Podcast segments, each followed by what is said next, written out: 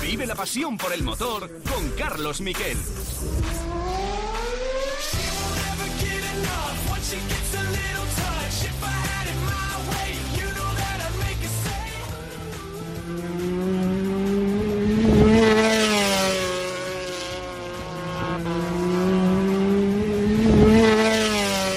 Hola, ¿qué tal? Buenas tardes, bienvenidos a Cope GP. Este ruido iba a acompañar, o este sonido tan bonito de la moto de Mar Márquez iba a acompañar, pues seguramente el comunicado de que volvía a correr. Pero, jarro de agua fría, Mar Márquez no estará ni en la primera carrera de Qatar ni en la segunda. Se pierde las dos primeras carreras del año. Y eso que el viernes pasado, como estamos escuchando ahora mismo, rodó 25 vueltas, el equivalente a un gran premio en el circuito de Portimao.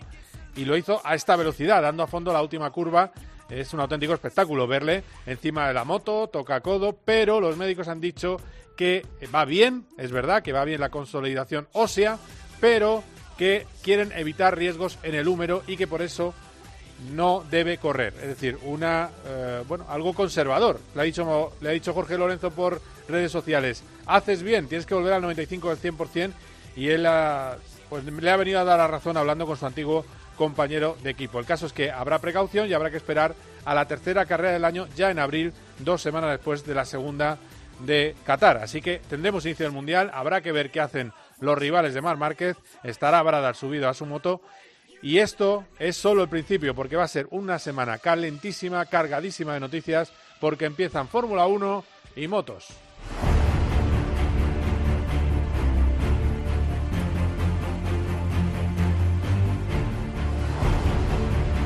El que sí que vuelve, y ojo que pudo no haber vuelto, y lo digo porque tuvo un accidente bastante aparatoso de bicicleta que al final salió con suerte, lleva una placa en el maxilar eh, superior, eh, Fernando Alonso, que se quitará una placa de titanio que se quitará a final de año. Bueno, pues al final no ha pasado nada, Fernando Alonso vuelve a la Fórmula 1 y lo hace con esta motivación. Bien, bien, la verdad es que contento, contento de volver al paddock, de volver a, la Fórmula 1 en general. Eh, estuve ocupado ¿no? estos últimos años, no es que haya estado en el, en el sofá de casa, así que pues bueno, lo he echado de menos mm, muy, de manera muy marginal, ¿no? he estado muy ocupado, pero, pero bueno, ha sido bonito volver a los entrenos, a trabajar con, con estos equipos tan sofisticados y, con tanto nivel de tecnología, conducir estos coches tan, ah, tan fantásticos y ahora pues bueno, listos para la acción eh, el volver a hacer una vuelta de formación, la salida, la emoción de las primeras curvas, eh, todo el entramado estratégico que hay en una carrera, el cuidado de los neumáticos, no sé, todas estas variantes que tiene la Fórmula 1 que la hacen muy especial y bueno, pues contento de, volver y, ojalá que sea un buen año para, para todos y que se, vean buenas carreras. La cita será a las 5 de la tarde. Lo podéis seguir de dos maneras, o bien en Dazón, es decir, la plataforma de deportes de Dazón o también lo podéis hacer, lo podéis seguir a través de Movistar del dial 58. Este año está en dos lugares a la vez. Y de luego hay mucha expectación. ¿Qué os puedo decir del Alpine? Bueno, pues el Alpine es verdad que le falta. Eh, el lunes pasado os explicaba que le veía quinto, pero puede ser sexto coche de la parrilla. Y eso es un paso atrás comparado con el año pasado. El año pasado Renault estaba sexto y séptimo en la parrilla del Gran Premio de Bahrein. Pero tenemos una mejoría de eh, Ferrari y sobre todo un segundo piloto más sólido en Red Bull y también dos McLaren que van a estar seguramente muy fuertes con ese difusor trasero que ha dado mucho que hablar. Hace bien Fernando Alonso en avisar de que es verdad que el coche va a ir mejor, pero que les falta trabajo. Creo que nos falta trabajo, creo que nos falta un pelín de, entender algunas cosas en el coche aún, eh, intentar encontrar las prestaciones que sí que vemos en la fábrica y quizás en la pista todavía tenemos que desbloquearlas pero bueno, eh, poco a poco, eh, contento y, llegue lo que llegue en estas primeras carreras, las voy a disfrutar y las, y las voy a, a, exprimir cada vuelta. Vamos a hablar de todo esto con una, bueno, pues alguien que conocemos, que realmente eh, yo lo tengo que explicar. Yo empecé en la Fórmula 1 con Pedro Martínez de la Rosa y con Mar no con Fernando Alonso, que llegaría más tarde. Y vamos a hablar con mi amigo Pedro Martínez de la Rosa, y le vamos a preguntar de todo esto, de qué va a pasar en la próxima temporada, qué puede pasar. Y es que Pedro va a ser de nuevo comentarista en Dazón. Cambian las caras, pero, o sea, cambia la marca, pero siguen siendo las mismas caras básicas las que van a estar en el próximo Mundial de Fórmula 1. Siempre es interesante hablar con alguien que ha compartido box con Luis Hamilton y con Fernando Alonso y que sabe muy bien el talento y lo que es capaz cada uno de ellos. Vamos a hablar de motos. Y si hablamos de motos, hay alguien que no tiene la mejor pista para empezar, que es Qatar. Qatar no, le va bien por falta de motor a la Suzuki, pero que tiene una moto muy equilibrada y que cree que puede luchar por el título, incluso con la vuelta de Marc Márquez, que yo creo que va a volver. Seguimos creyendo que va a volver, no penséis mal. Márquez estará, lo que pasa es que lo está haciendo todo con tiento. Es Joan Mir. Joan Mir, con su número 36, campeón del mundo en vigor, cree que aspira de nuevo al título. Bueno, lo veo difícil como, como siempre, ¿no? Eh, el año pasado me lo preguntas y lo veía imposible. Este año lo veo, lo veo difícil, pero tenemos posibilidades. También tenemos el plus de que vuelve Mark. Esto también será uh, un, un, rival muy, muy difícil a, a batir que, que, tendremos y un, una dificultad extra para el campeonato y, y veremos.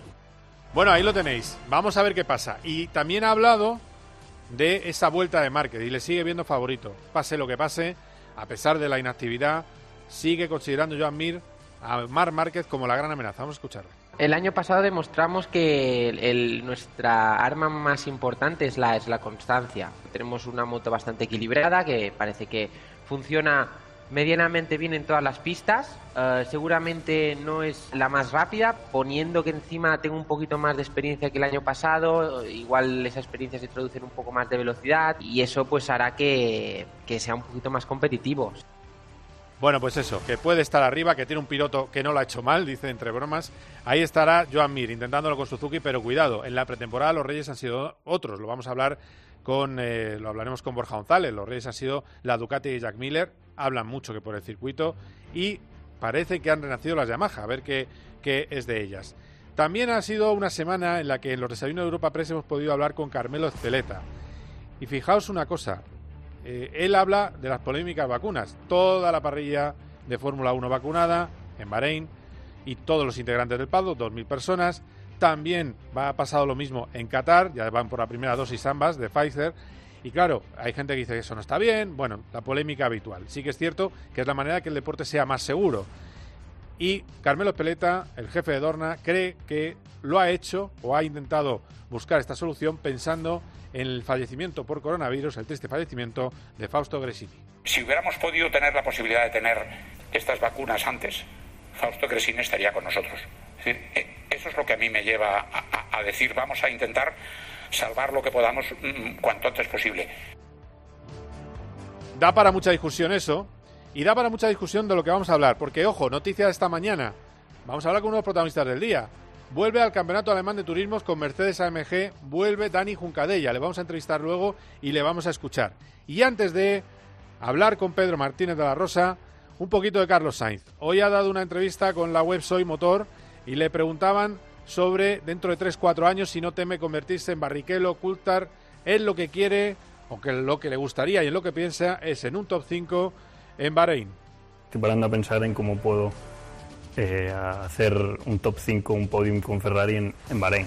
Y no estoy pensando en, pues si no gano a Leclerc en tantas de cada cuantas carreras, pues acabaré siendo eh, un segundo piloto, ¿no? que es lo que a la gente le preocupa mucho, pero a mí no. Y además, además, vamos a escuchar a Alex Márquez, que hoy ha presentado Yo soy Alex, su documental en Allianz y con Movistar, en el que, bueno, pues se reivindica como campeón que es de Moto 3 y de Moto 2. Hemos hablado con él y lo vais a poder escuchar lo que hemos hablado con él, que por cierto dice que la Honda ha cambiado poco de un año a otro. Es decir, que tenemos entrevistas, dos entrevistas, bueno, de todo. Eh, hasta tres entrevistas si contamos lo que hemos podido hablar con Alex Márquez. Tenemos un programón, llega Semana Grande. Seguid aquí, es Cope GP. Cope GP, vive la pasión por el motor con Carlos Miquel.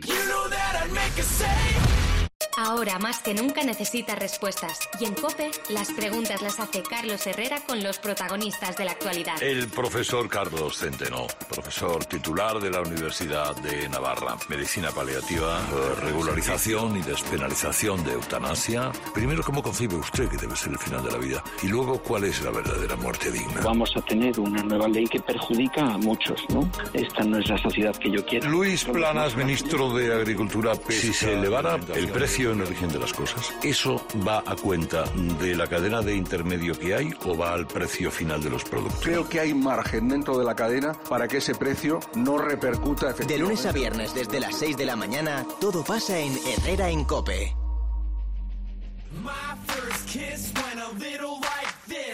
Cope GP.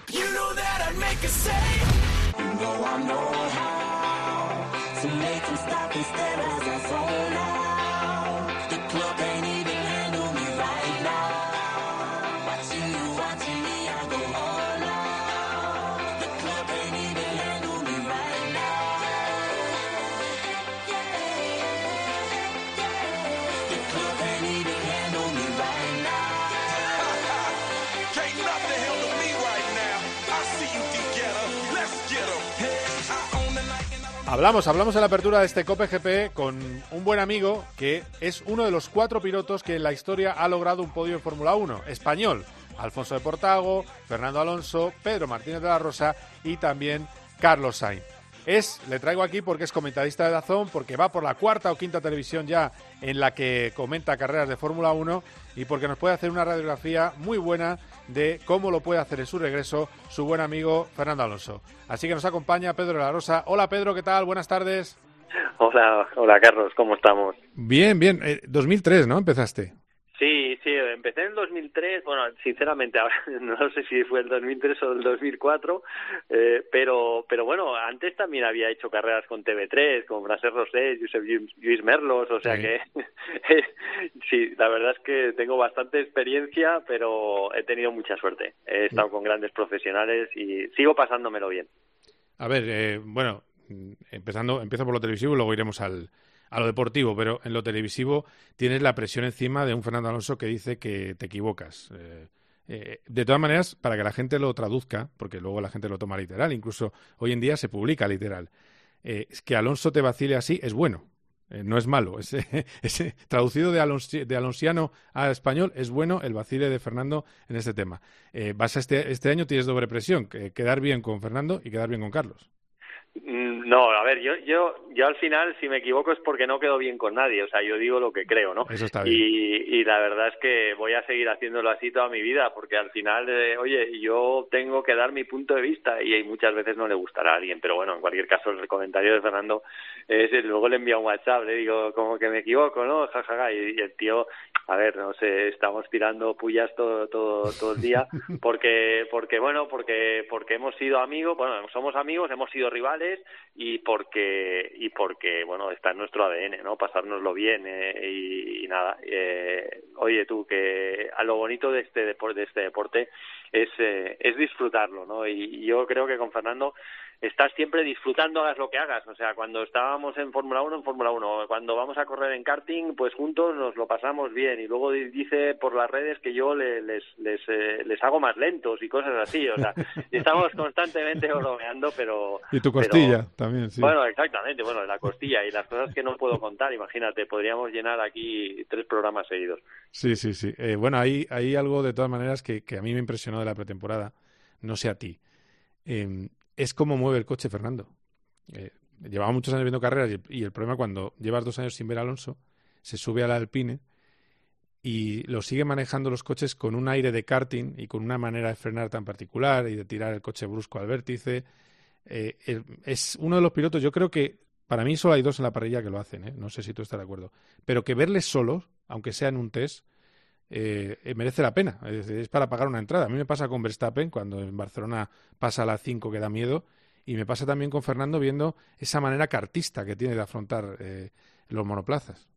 Sí, siempre digo que con Fernando me pasa que cuando, o sea, no necesito mirar el casco para saber quién conduce. De hecho, ahora con el halo eh, muchas veces no sabes ni quién conduce porque porque casi no se ve ni el ni el casco del piloto, ¿no?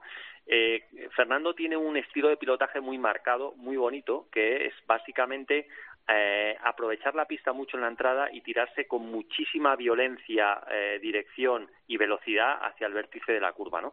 Eh, es muy rápido en esa parte eh, de, de, de, frenada al vértice es donde saca el tiempo Fernando. Luego poner gas y aguantar los coletazos en Fórmula 1, eso lo sabe hacer quien, quien más que menos todo el mundo oye muy bien. Pero en la entrada en curva, con frenos y dirección, eso es lo complicado, ¿no? Y ahí es donde yo creo que Fernando es de los más agresivos y también Verstappen, como muy bien dices, ¿no? Son pilotos eh, que, que saben, saben mantener el coche en el filo de la navaja hasta el vértice, que eso es lo difícil de un piloto, ¿no? O sea, sentir el coche y porque te pasas medio kilómetro por hora y haces un trompo, ¿no? O te vas recto. Claro, claro. Lo que pasa es que, eh, una vez más, una frase que ya hemos oído con Fernando, eh, hay que ver en la pista lo que estamos viendo en la fábrica, nos queda trabajo, se le ve en un segundo plano dentro de esa lucha por ser el tercer eh, equipo de la Fórmula 1. No sé si tú estás de acuerdo en ese aspecto.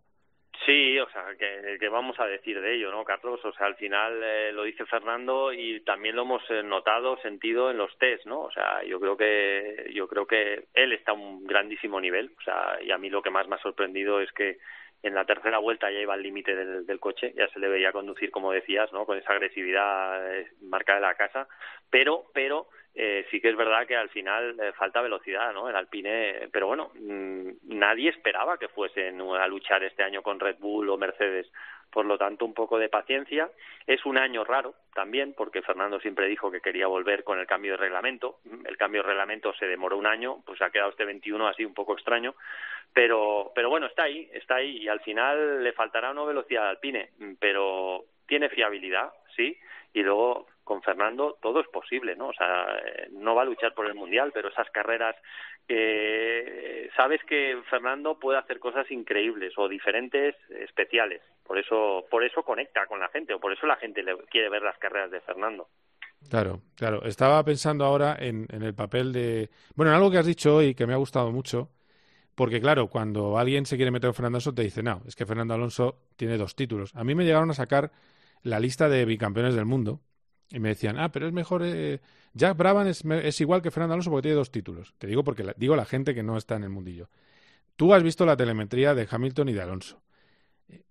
Alonso, creo yo, está en la mesa de los mejores de la historia y en esa mesa también está Luis Hamilton, sin lugar a dudas, aunque al final no haya tenido, pues eso, 11 puntos que le hubieran valido para tener cinco títulos mundiales sin ninguna duda que Fernando es uno de los mejores de la historia de la Fórmula 1. O sea, y, la gente dice, no, es que claro, como es español, ah, como es tu amigo, no, no, no, no a ver, a ver, a ver.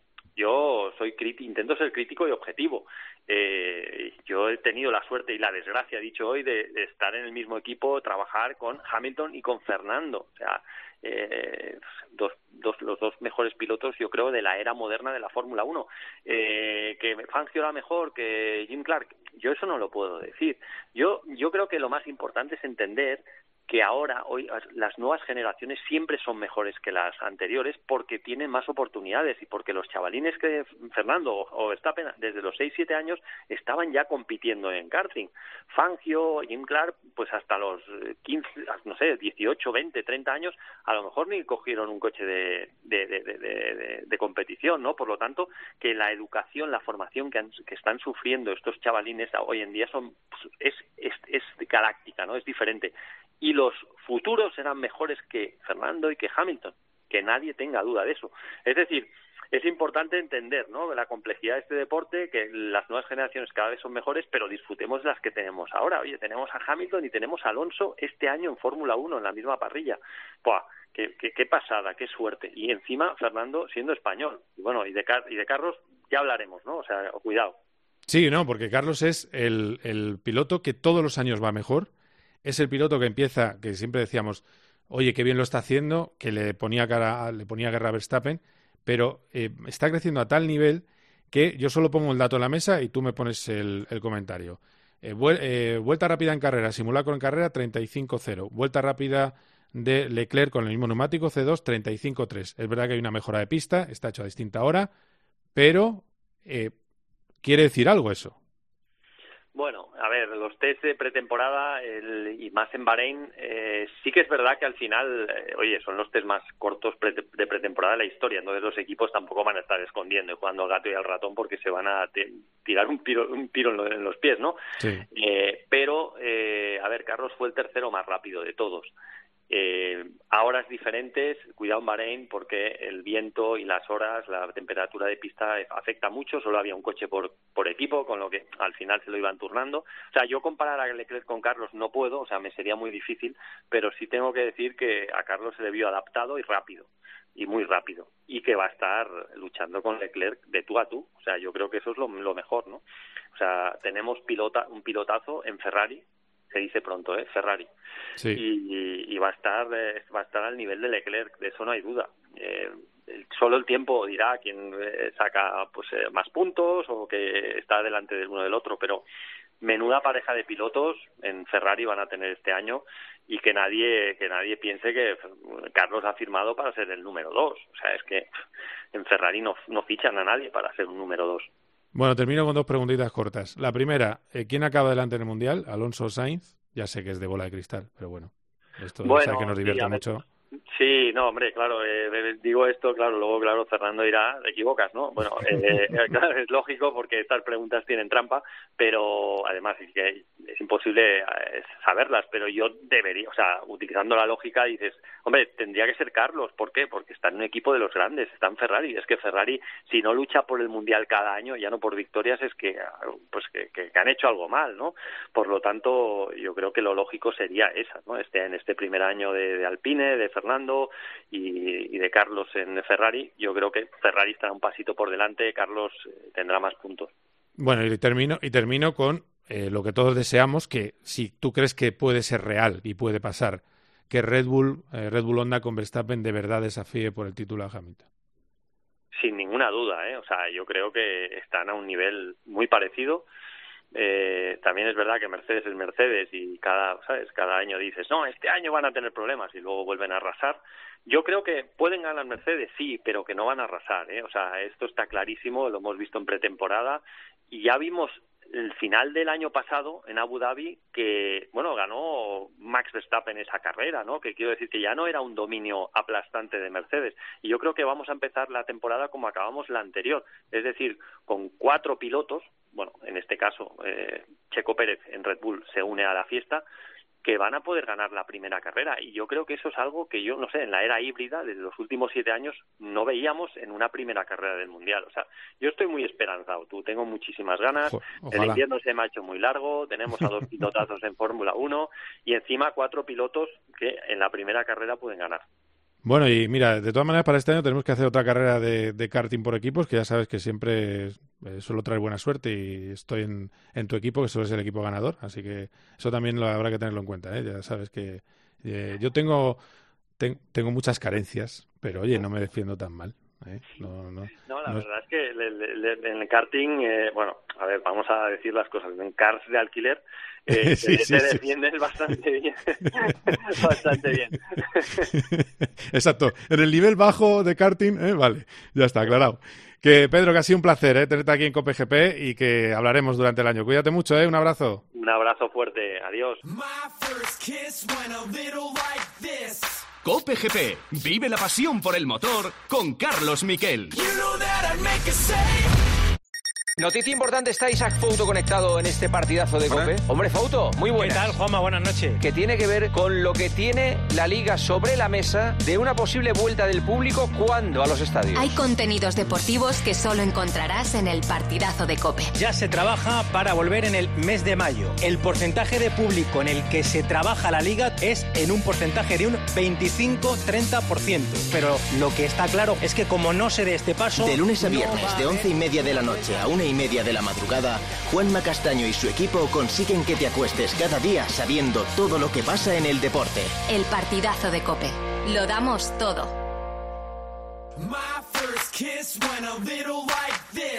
Cope GP.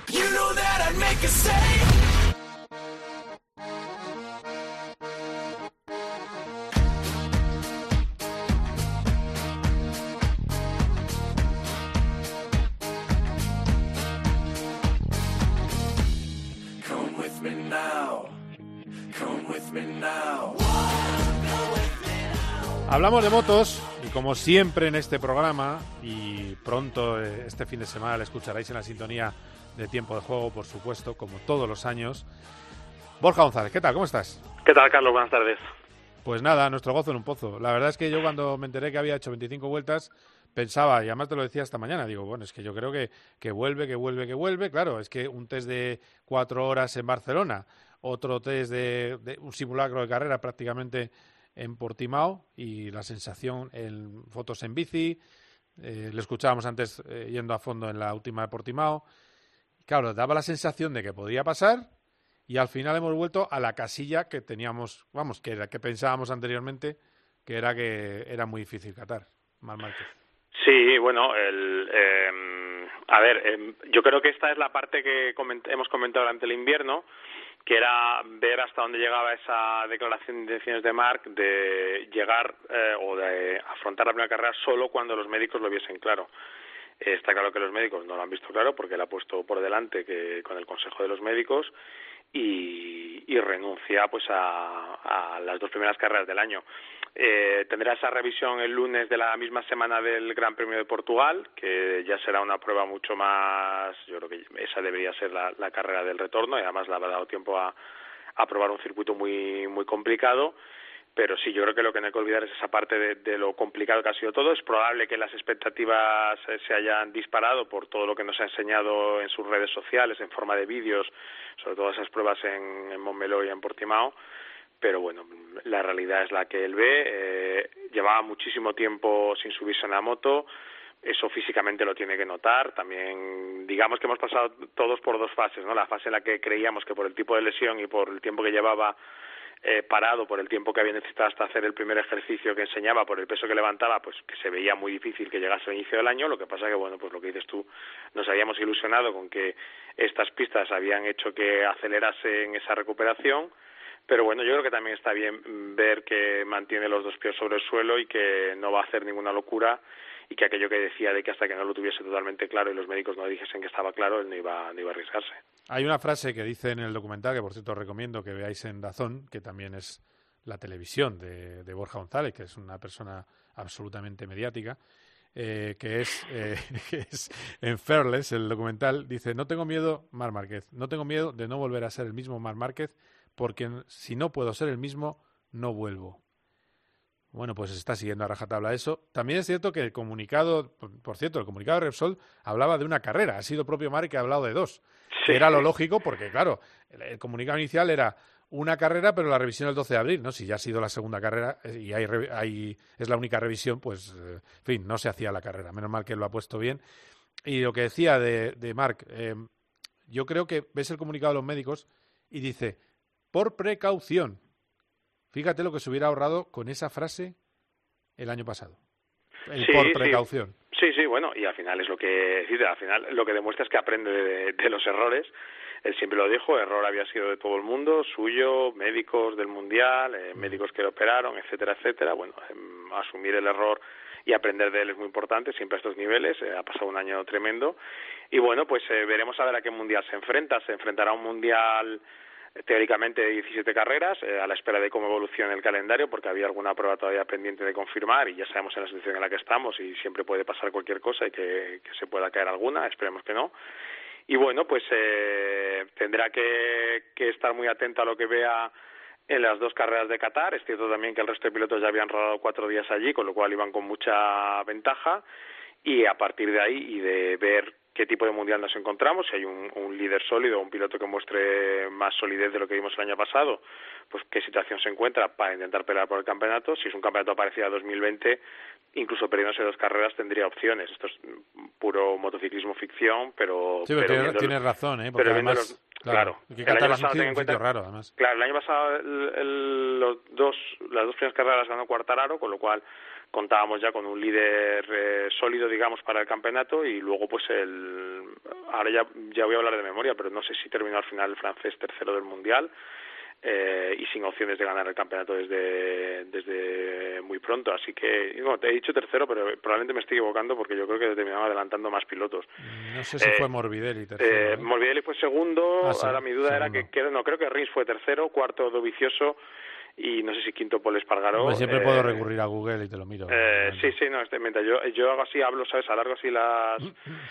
Terminó, mira, octavo del Mundial, para que te das una idea. Octavo. Octavo el piloto que, que gana las dos primeras qué holocausto, del año. Eh, madre mía. Entonces, claro, con un tipo de mundial y Rins y Mir que fue campeón salió con un cero de la primera carrera de del año eh, y había sumado muy pocos puntos tampoco el, salsado de puntos que tenía porque en la tercera carrera del año en, en Breno tuvo otro cero y iba solo con los puntos que había que había sumado pues en la, en la segunda carrera de la temporada o sea que, que bueno pues digamos que que el que matemáticamente pues tendrá opciones, sí, el resto no, digamos, no ha aprendido y se ha puesto las pilas y tenemos em, gente muy sólida delante, pero aún así seguirán manteniendo esa, esa oportunidad y bueno, pues eh, lo que yo creo que hay que hacer la lectura positiva de cómo ha lo que ha entendido de este año y, y cómo está encarando este principio de temporada, porque tampoco es descartable que llegue a Portugal, pero que esté ligeramente oxidado y en esa primera carrera pues tenga que, pelear por algo que no sea lo, lo que está acostumbrado. Claro, eso, eso también, a ver, la teoría que manejábamos tú y yo es, vamos a que vaya a probar, a entrenarse eh, en, en Qatar, pero claro, es verdad que al final la sangre te puede y, puedes tener un problema. Eh, claro, yo no me imagino, Mar Márquez no vale para verse el 15, eso también hay que entenderlo. Al final con la igualdad que hay, con todos habiendo rodado, eh, es complicado. Yo creo que le viene muy bien que sea Qatar porque es, un, es, un, es una mala pista para Suzuki que luego siempre es el, digamos que es el, el equipo más constante, eh, porque Yamaha sí va bien ahora, pero nadie puede asegurar que vaya bien después. Es un, parece que han tomado medidas adecuadas, pero hemos tenido pretemporadas siderales de Yamaha que han acabado en nada, con lo cual, mm, bueno, hay que tener cautela. Y Ducati sí que parece bastante flor de flor de, de Qatar, eh, lo de lo de Miller. Entonces, bueno, pues, eh, pues bueno, a ver qué pasa. Y luego también tiene a su compañero Paul, a ver cómo, cómo reacciona. Mira, esto decía Mar Márquez en la presentación de Dazón. Lo, es un poco su lema. Tiene prisa, pero depende de los médicos. Mar Márquez. Bueno, como sabéis, estoy completamente centrado y las 24 horas del día con la, con la recuperación, intentando pues, volverlo lo antes posible, pero con muchas ganas con muchas ganas y después les, deseaba una gran temporada de Fórmula 1 y de motos a los eh, compañeros de Dazón. Esta mañana hemos hablado con Alex Márquez y aparte de que cuando uno intenta ser artístico pues a veces se hace un poco un lío, eh, la verdad es que está muy bien lo que cuenta. Moto muy parecida y de ahí los problemas, las caídas y todo lo que se ha encontrado Alex Márquez. La onda es muy parecida a lo que vio y vivió el año pasado. Sí, hola Alex. Eh, a ver, yo soy Alex. Me acuerdo de hace años que alguien dijo yo soy Marc, Marc Gasol, y ganó el Mundial de MotoGP. El Mundial de, perdón, eh, ganó la NBA. Eh, ¿Crees que puede ser campeón de MotoGP? Y si esta nueva onda está más cerca de ser una moto para, para estar en los podios y es más tratable que la anterior. Bueno, eh, bueno, buen ejemplo que el que tú dices. Eh, siempre me he fijado mucho, ¿no? Los hermanos Gasol y creo que para toda España son un, eh, un gran referente. al final yo voy a luchar por, por ganar en, en, MotoGP, ¿no? Es un sueño que tengo, es el sueño que, que, bueno, como te he dicho, he cumplido los sueños de Moto 3 y Moto 2 y era algo que desde pequeño era inimaginable, ¿no? De alguna manera. Entonces ahora estoy aquí, voy a trabajar por eh, mejorar cada día y algún día tener la oportunidad pues de, estar luchando por un título, por, ¿por qué no? Eh, esta onda, ah, bueno, bastante parecida a la del 2020, hemos dado pasos adelante y hemos mejorado cosas que la hacen ah, de momento algo más fácil, pero tampoco te, te sabría decir porque Qatar es un circuito que engaña bastante y que no me fío mucho de la referencia que tenemos en Qatar. Eh, sí que es verdad que la moto funcionó bien y es un circuito normalmente que, en el que sufrimos.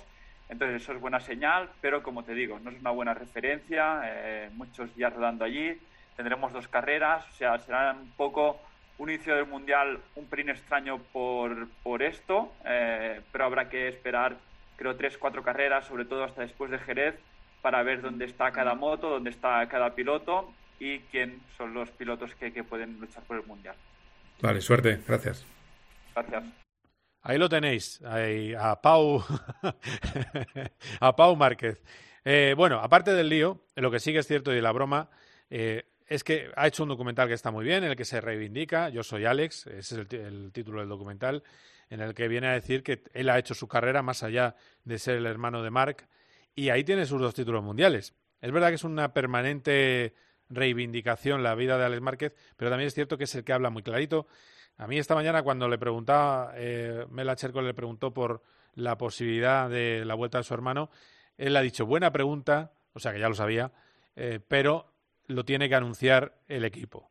Si sí o no. Y cuando ha dicho el no, a mí me ha entrado un poco de cosa. Digo, a ver si va a ser que no.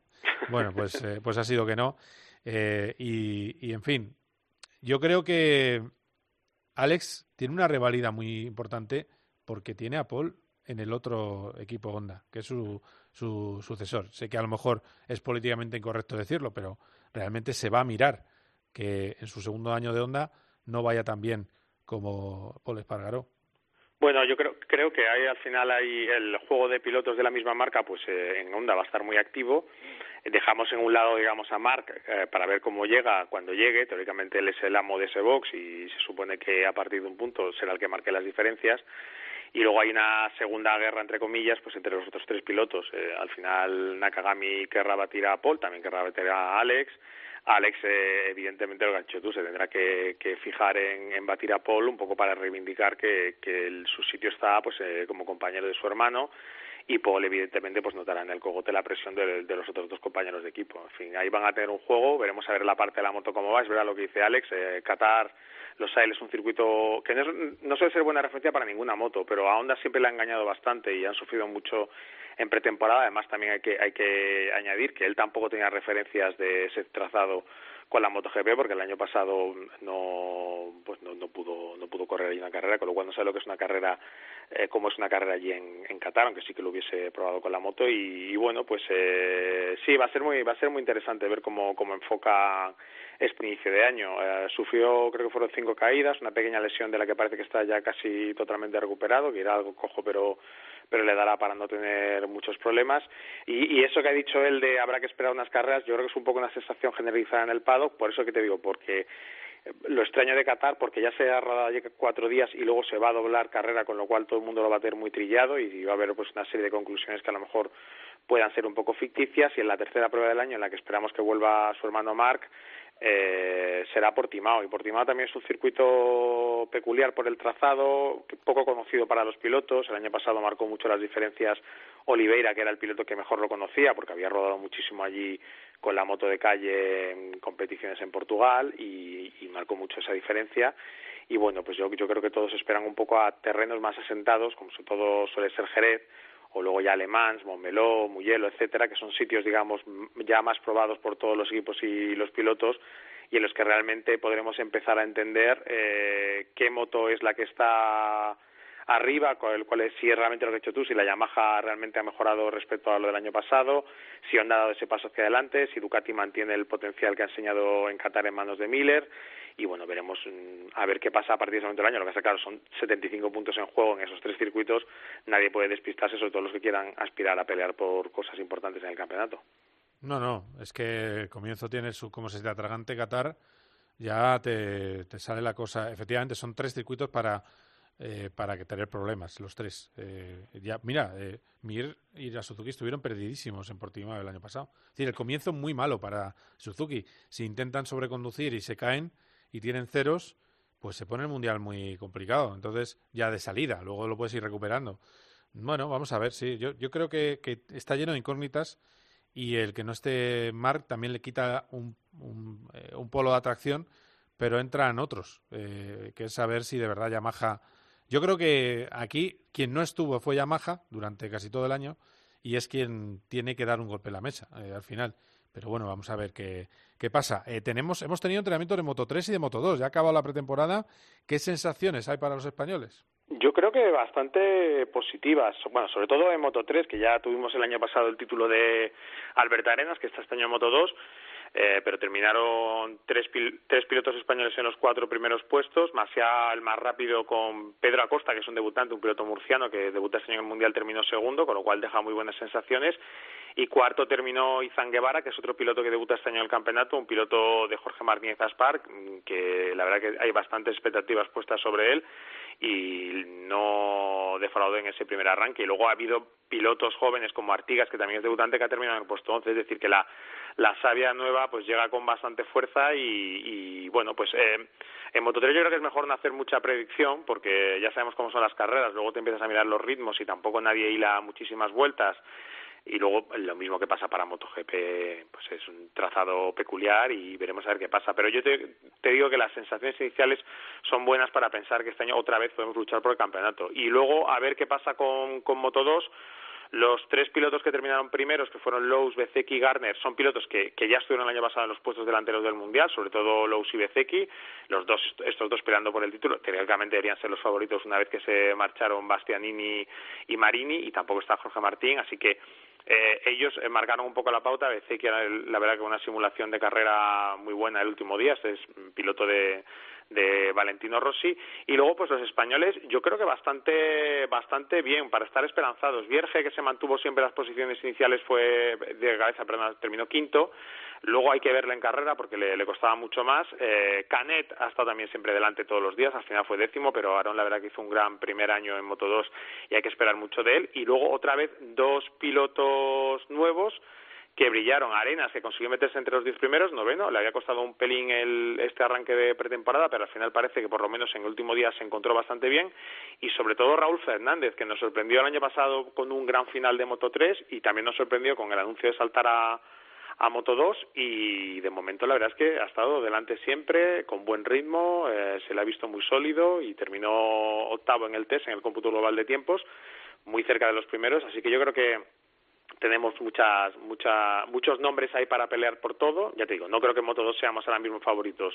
Eh, descontando quizás a Canet, que sí que es un piloto que puede estar delante por lo que leímos el año pasado, mmm, yo creo que Lowe's y BC que deberían hacer valer los galones de la base de temporada, pero sí que en Moto 3 vamos a tener muchas posibilidades. Masia ha sido primero y además es un piloto con mucha experiencia, está en un muy buen equipo, en el Red Bull KTM Ajo, que es un equipo con mucha experiencia, y los nuevos esos que te digo que están, que están apretando muchísimo, así que sí, va, va a ser muy interesante lo que veamos este fin de semana y ya con muchas ganas de, de ver realidades y, y dejar las ficciones. Antes las ficciones que hacíamos en invierno sin nada, ahora estas semificciones que, que bueno, tenemos con, la, más, con los sí. exactamente algo con algo más sólido pero todavía con, con dudas por resolver y será la, la pista la que deje claro que por dónde pueden ir los tiros este año con siempre con esa salvedad que ha dicho Alex Márquez. Qatar es un sitio extraño en general para todo el mundo y probablemente ni siquiera cuando terminen las dos carreras eh, podamos hacer sacar muchas conclusiones definitivas, pero sí que tendremos pistas interesantes. Es que además eh, Alex Márquez es un piloto que depende la, de cómo de la moto que lleve, las circunstancias, lo que pase en el futuro, tiene edad y posibilidad de ser campeón. Es que eso no hay que olvidarlo, porque también a veces, eh, claro, cuando tu hermano gana seis títulos de MotoGP, pues a lo mejor seis es mucho, pero que pueda pasar. Si ha ganado antes, pudiera pasar eh, ahora. Veremos a ver qué pasa. Por cierto, horarios, ese tema que te gusta tanto a ti, Borja, para el fin de semana. Eh, la primera carrera va a ser a las 5 de la tarde, la de Moto 3, a las 6, no, perdón, 4 de la tarde. 4 de la tarde. las 5 correcto. y 20 la carrera de Moto 2 y a las 7 MotoGP. Eh, horario nocturno allí, pues son las 9 de la noche, así que vamos a ver qué, qué es lo que pasa. Sí, y, con la humedad, ¿no? Es tan simpática. Y tú, Bueno, tú además sí. te, te, vas ahora, ¿no? Te vas eh, mañana, ¿no? Fresquito, sí, humedad. Puede haber humedad, puede no haberla. Hay años que hay mucha humedad, otros años que no, pero nos hemos encontrado condiciones muy Mm. diferentes de un test de un test a una carrera. O sea que vamos a ver también qué es lo que hay ahí, siempre lo que decimos. Luego MotoGP, el, el comportamiento de las motos cambian con el neumático de Dunlop de Moto 2 y Moto 3 y a ver cómo, cómo evoluciona cada uno en ese sentido. Bueno, bueno, va a ser, va, va, hay, hay muchísimas cosas y ya sabes que estas carreras son apasionantes, así que nada, este fin de semana hará, el plural, mandamos nosotros. creo. Mandamos nosotros. Bueno, totalmente. más o menos, ¿no? No sé si esto de la selección. Bueno, no, hay no, la selección en Tbilisi y tal, pero bueno, tampoco, siempre. Tampoco es una cosa, ¿eh? Georgia. Igual está por delante, y no te digo que no vaya a terminar yendo por delante de nosotros, ¿eh? A lo mejor mm, sí, llámame loco, Seguramente pero- sí. Pero, Pero, pero le, va costar, le, le va a costar más. daremos guerra. es verdad, vamos a dar guerra. Y, y, bueno, pues mira, ya sales ahora para allá. Eh, creo que las PCR directamente no te ponen ya el palito, te las tiran de lejos. O sea, quiero decir que te, de lo fácil que entra. Sí, en sí, ya tengo todo, ya está todo. No sé cuándo, la verdad que ya he perdido la cuenta, porque yo no sé, debo ir por 20 o 20 y pico, pero bueno, ah, a- así seguimos, es lo que es lo que toca ahora. pero También ten en cuenta que entre aeropuerto, avión eh, y luego juntarnos allí que, que somos un montón de gente de 14 o 15, pa no, de 30 países, eh, luego dar vueltas al mundo, bueno, más vale que nos lleven bien controlados que, que al final no, dejamos de ser un peligro público. Ahí está, ahí está. Y voluntario, ¿eh? porque esto es trabajo. O sea, sí, que, sí, que, sí, que estaban aquí haciendo el, la turne de vacaciones, que esto es lo que, lo que, a lo que obliga la profesión. No, no, para que la gente se divierta y llegue a su casa, pues tiene que ser así y nosotros bien que lo disfrutamos. Muchas gracias, Borja. Un abrazo y buen viaje. Un abrazo, gracias, Carlos. Quedaos ahí porque vamos a hablar ahora mismo del DTM. Cope GP. ¿Quieres estar más cerca de Carlos Herrera? Buenos días, Carlos. Buenos días. Un por andaluz también como tú. ¿Qué tal, señor? Enhorabuena por el programa. De Mira, Paco eh, González, de Pepe Domingo Castaño, de Manolo Lama, de Juanma Castaño, de Ángel Expósito, de Pilar Cisneros. Es sencillo. Entra en cope.es y regístrate ya. Correos electrónicos recibimos en tiempo de juego arroba cope.es. Me llamo Nacho y vivo en Si Sigüenza. escuchas Cope, ahora accederás a un universo lleno de experiencias exclusivas, en una radio que también se ve, con los mejores contenidos a la carta.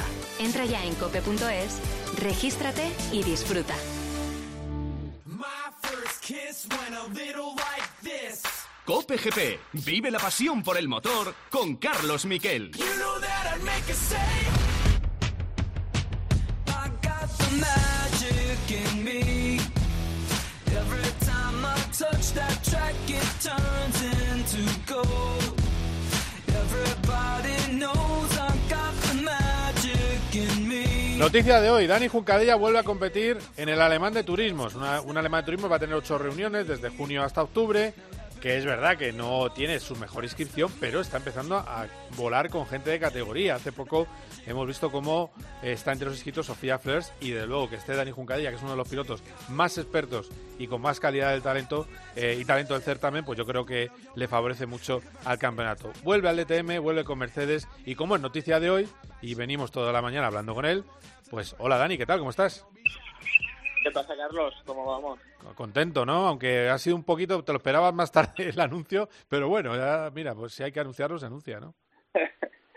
Sí, sí, el equipo, eh, pues eh, bueno, mm, lo ha, lo ha querido anunciar hoy. El equipo es, es de Hong Kong, la base, entonces hay un poco de desfase horario. Eh, en principio se iba a anunciar la semana que viene, creo que por parte de AMG el anuncio va a venir la semana que viene con los demás pilotos que van a correr con Mercedes. Y nada, eh, se ha hoy que también, bueno, no, no va mal empezar a hacer ruido, ya empieza a ser eh, hora de empezar la temporada casi y bueno, con muchas ganas, porque después de estar el año pasado sin competir prácticamente, pues el programa que se me viene encima con todo con todos los campeonatos que voy a correr, pues brutal. Y, y, y qué mejor que volver al DTM, ¿no? Que es un campeonato que le tengo tanto, tanto cariño realmente, pues ha sido gran parte de mi carrera deportiva y con energías renovadas en todos los sentidos, ya no solo mías, sino que el campeonato en sí, con ese aspecto renovado, con los GT3 que vamos a correr este año. Sinceramente es un campeonato que yo hace unos meses no daba un duro, pero parece que el interés de las marcas ha crecido muchísimo y se han hecho los pasos correctos. Entonces, eh, realmente muy motivado. Claro, es que al final el hecho de simplificar el enunciado, es decir, cuando hay una situación de crisis, lo que hay que hacer es simplificar las cosas. Tú pasas a GT3, es un modelo que tienen todas las marcas, que lo tienen súper probado, muy desarrollado, pues el coste es bajo y al final entran los fabricantes y entran las escuderías. Y yo creo que es lo que está pasando, ¿no? Sí, lo, único complicado que había de todo esto es que al final hay una competencia muy grande en todo el mundo a nivel de GT3. O sea, hay muchos campeonatos que ya están totalmente asentados sobre el panorama mundial o europeo al menos. Entonces que el DTM coja y sea como la competencia de esos campeonatos eh, no es fácil, ¿no? Al principio yo pensaba, uy, eh, se meten un poco en un jardín, pero bueno, tienen esa fuerza, ¿no? Que tienen ese nombre, eh, el campeonato en sí, y que van a coger a las marcas gracias al nombre y, y la, bueno, la promoción que tiene el DTM y que luego eso si viene acompañado de pilotos de renombre o de pilotos competitivos, pues al final eh, va a ser un, un, buen panorama mundial, o sobre todo europeo, porque corremos más en Europa, pero pero vaya, que, yo creo que es, es un muy buen momento para, para aprovechar esa tirada del DTM. Ahora vais a, a probar el coche enseguida, en abril, en Hockenheim y en Lausring. Eh, ¿Qué esperas? Porque sobre el papel el coche es de los gordos. Sí, no, no sé decirte, porque bueno, para que la gente lo entienda, en estos campeonatos de GTs lo que se hace, una cosa que es muy importante, muy que define mucho el campeonato en sí, es una cosa que se llama BOP, que es Balance of Performance, Sí. que consiste en igualar los coches, eh, porque al final son coches de base, eh, tienen sus pequeñas diferencias y los intentan igualar al máximo para que haya menos diferencias. Y en este caso eh, hay una organización que es la que hace el BOP de los demás campeonatos, pero en el DTM eh, va a ser algo que se hace desde cero, con un- una empresa nueva que se va a dedicar a hacerlo. Entonces, tengo dudas de realmente qué va a ocurrir y cómo va a ser. El reglamento técnico aún no ha salido. Yo creo que van a querer hacer los coches súper competitivos y que sean más rápidos que en los demás campeonatos de GTs para también, como decir, ¿no? Somos el DTM y somos los, los GT3 más rápidos del mundo. Y encima llevaremos neumáticos Michelin, que, que es un gran cambio que ha habido en, en el DTM y creo que muy positivo porque sabemos que los neumáticos que hacen suelen ser muy buenos. Bueno, pues a ver qué pasa con eso. ¿Vas a hacer también resistencia con la que ya lo habíamos hablado aquí, con el, Sí. eh, la GT World Challenge Europe? Tenemos a Andy Souce que va a repetir, pero cambia de marca, o sea que al final os vais colocando más o menos todos, que eso es lo, bueno. Nos falta ver tu amigo Mary, a ver qué, en qué se embarcan, pues estaba mirando la resistencia. Y, y bueno, yo creo que con tu experiencia, siete años del DTM, yo creo que tienes que ir a por todas, ¿no? Ese es el objetivo.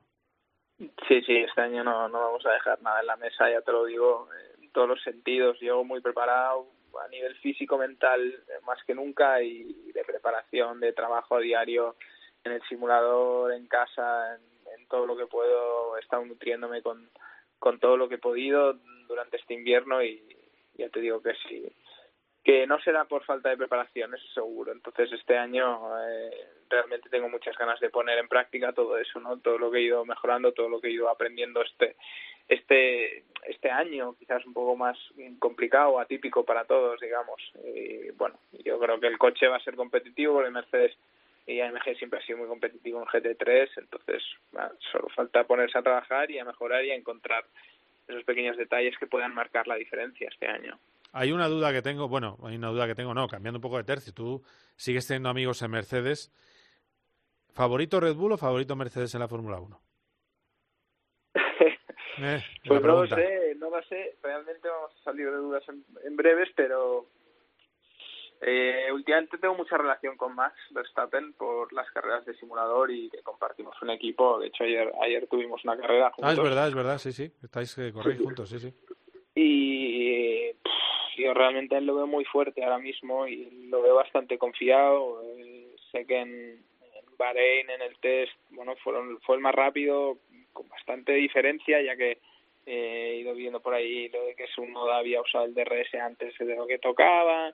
Eh, me imagino que la carga de gasolina que llevaran, llevarían en Toro Rosso, en Alfa Tauri, perdón, eh, debía ser algo más baja. Yo sé que yo sé que Verstappen no iba pelado de gasolina, entonces el Red Bull creo que está en, en, en un muy buen momento y que Bahrein es un buen circuito para ellos. Entonces veremos, veremos el Mercedes que es un poco la incógnita. Eh, Ferrari también ha hecho un paso adelante, pero vaya, yo creo que quitar de la lista a Mercedes y decir también que eh, que puede que sean el fracaso del año, creo que sería un poco atrevido. Claro, es que cuando nosotros hablamos de que va peor, es que va para que le pueda meter mano Red Bull. Porque no sé si tu amigo Max te habrá hablado de que tiene más potencia en el motor, que es para mí es la clave de Red Bull. Eh, que el coche es un poco más tratable, un poco menos nervioso, pero sobre todo que hay más cera eh, detrás. Yo creo que él, él lo siente bastante parecido a- al Ah. año pasado en todos los sentidos, no el motor, el motor no sé decirte. Ah, el coche, el No, comportamiento. No, no hemos comentado, sí, pero, pero el coche en sí creo que están muy contentos y han tenido una pretemporada muy buena en todos los sentidos. Entonces, bueno, al final es que nunca se sabe, ¿no? Lo que están haciendo los demás equipos y, y, y qué están haciendo con las cargas de combustible, pero yo, por ejemplo, un indicador bastante clave, no, no el último día, pero el penúltimo día, eh, me acuerdo de ver la vuelta a un borde de botas eh, de la tarde, que creo que eh, no sé no sé qué tiempo hizo, pero hizo hizo un tiempo más o menos decente y vi que hacía el récord del segundo sector y el primer y tercer sector mm, no era el más rápido. Y esto es muy atípico en Mercedes, ya lo hemos visto en los últimos años, porque el sector 1 y el 3 son los sectores que hay más recta, que hay más motor, y, me estás diciendo que el Mercedes justo es el más rápido en el segundo sector. Esto es un indicador clarísimo de que no están exprimiendo el motor y que van hasta arriba de gasolina o hasta donde sea, pero, pero vaya, eh, yo creo que a un Mercedes tiene que enseñar sus armas. Claro, claro, claro. Eh, a ver, me decías que Ferrari ha mejorado y Alpine o Alpine, que o han dado clases, por cierto, en, internet. De cómo... he aprendido cómo se dice. Sí, a mí me gusta decir Alpine, españolizado. Ya sé que eh, es Alpine, lo más correcto. Eh, por supuesto, sé. yo creo que es peor decir Alpine, que es para matar a alguien, pero vamos, eh, bueno, Alpine. Alpine, Fernando Alonso, desde fuera se le ve moviendo el coche como siempre y se le ve bien, o sea que por forma física o por reflejos o por capacidad yo le veo bien pero no sé, el coche, cha, cha, dice Fernando que le faltan trabajo, que le faltan cosas. A ver, es normal. Al final eh, es normal que falten cosas, y pero bueno, yo creo que la combinación que tiene en el equipo, de él que llega con, pues eso, con, con energías también renovadas en su, en su caso y creo que, que motivadísimo por esta nueva etapa y de todas formas, mira, si, si no son súper competitivos, mm, al final el año que viene hay cambio de reglamento, ¿no? Sí, claro, claro, están poniendo todo en eso, sí, eso es verdad. Mm. Al final, oye, es un año un poco de transición, de retorno, y seguro que si, si, están cerca de, ser competitivos, yo creo que las cosas van a estar más igualadas este año, vaya, esa sensación que me da. Y si no, oye, mira, un año de preparación para, para el año que viene, a ver si dan con esa tecla mágica y saben leer el reglamento de la mejor manera posible para, para tener un coche ganador, que al final sería bonito no verle, verle luchando por victorias. Bueno, pues entonces yo apunto, tu apuesta es Verstappen para el, el domingo. Y, Pero con Mercedes ahí, ahí pegadito, ¿no? Sin... Y, y, y, yo, yo apuesto bastante por Pérez este año también. Creo que Pérez va a ser una, una grata sorpresa para mucha gente. Verstappen eh, últimamente se está tratando de destrozar a compañeros de equipo, que bueno, eh, es normal, al final el chaval es muy bueno y creo que ha tenido al lado compañeros que al final son jóvenes, que están en momento de explosión de su carrera deportiva y que, bueno, se encuentran con ese hueso y dicen, uff, pero Pérez es, es otro es otro personaje, ¿eh? Pérez es un tío que lleva mucho bagaje a sus espaldas y tengo mucha curiosidad por ver cómo lo hace al lado de Verstappen, pero estoy seguro que es uno que no se va a encoger. Sobre todo el domingo, ¿eh? eh Pérez eh, a una vuelta a lo mejor Max tiene explosividad, pero eh, Checo sabe leer las carreras, tiene muy buen ritmo, ya lo ha dicho Helmut Marco, que va muy bien. y bueno, y yo supongo que de todas maneras, viendo la declaración, yo creo que Max está contento de tener alguien que le vaya a sumar respecto a Mercedes, ¿no? Eso también ayuda, te quita presión en cierto modo. Sí, total. Y Max eh, seguro que seguro que estará cómodo con él igual igual que acabó estando con Ricciardo, sabes que al final pues eh, aunque tuvieran sus encontronazos eh, se respetaban mucho el uno al otro como pilotos y, y bueno, eh, al final de esas esa es la forma de mejorar, ¿no? Cuando tienes que luchar contra un equipo igual que Ferrari, Ferrari va a tener pues la energía de Carlos que quizás Vettel ya no la tenía, ¿no? En su último año. Claro. Claro. Bueno, pues a ver qué pasa. A ver, refrescame. ¿Cuándo tenemos que estar atentos a tu debut en el DTM? Bueno, eh, ¿cuándo te subes por primera vez al coche en los test? El día 6 de abril tenemos los primeros test, 6, 7, 8 de abril. Mm. Y wow, ahora me vas a enganchar ¿eh? con la primera carrera. Ya la hemos liado. Siempre pasa lo mismo con todo el mundo, macho. Claro, pero es, es, a mediados de junio. Eh, empieza un poco tarde. Creo que es ha sido una buena decisión para protegerse un poco por bueno con las restricciones que pueda haber por covid y por si mejora la situación. Creo que que ha sido bueno. Entonces la temporada empieza en junio. Mira estoy mirando aquí a ver si tenemos aquí el calendario. 20, 18 de junio. 18 de junio vale bueno pues tomamos nota. El 18 de junio todos con Dani Juncadella. A ver si nos bueno a ver no te vamos a meter presión. Un podio vale Ah, está bien. Bueno, me parece bien, me parece buen comienzo. Venga, ahí, ahí, un podio y luego ya para el campeonato ahí eh, sin... Además, aquí sí que es verdad que no vas a tener problema de ser seis coches y sometiéndote a estrategias, con lo cual, como en el pasado, con lo cual, pues mira, a disfrutar y a darle cera al tema. Eh, Dani, que nos alegramos mucho eh, que, que estés ahí de vuelta y ya sabes que, como siempre, cada vez que tengas alguna noticia, aquí nos tienes. ¿eh? Estupendo, Carlos. Muchas gracias. Bueno, un abrazo fuerte, cuídate, hasta luego. Un abrazo.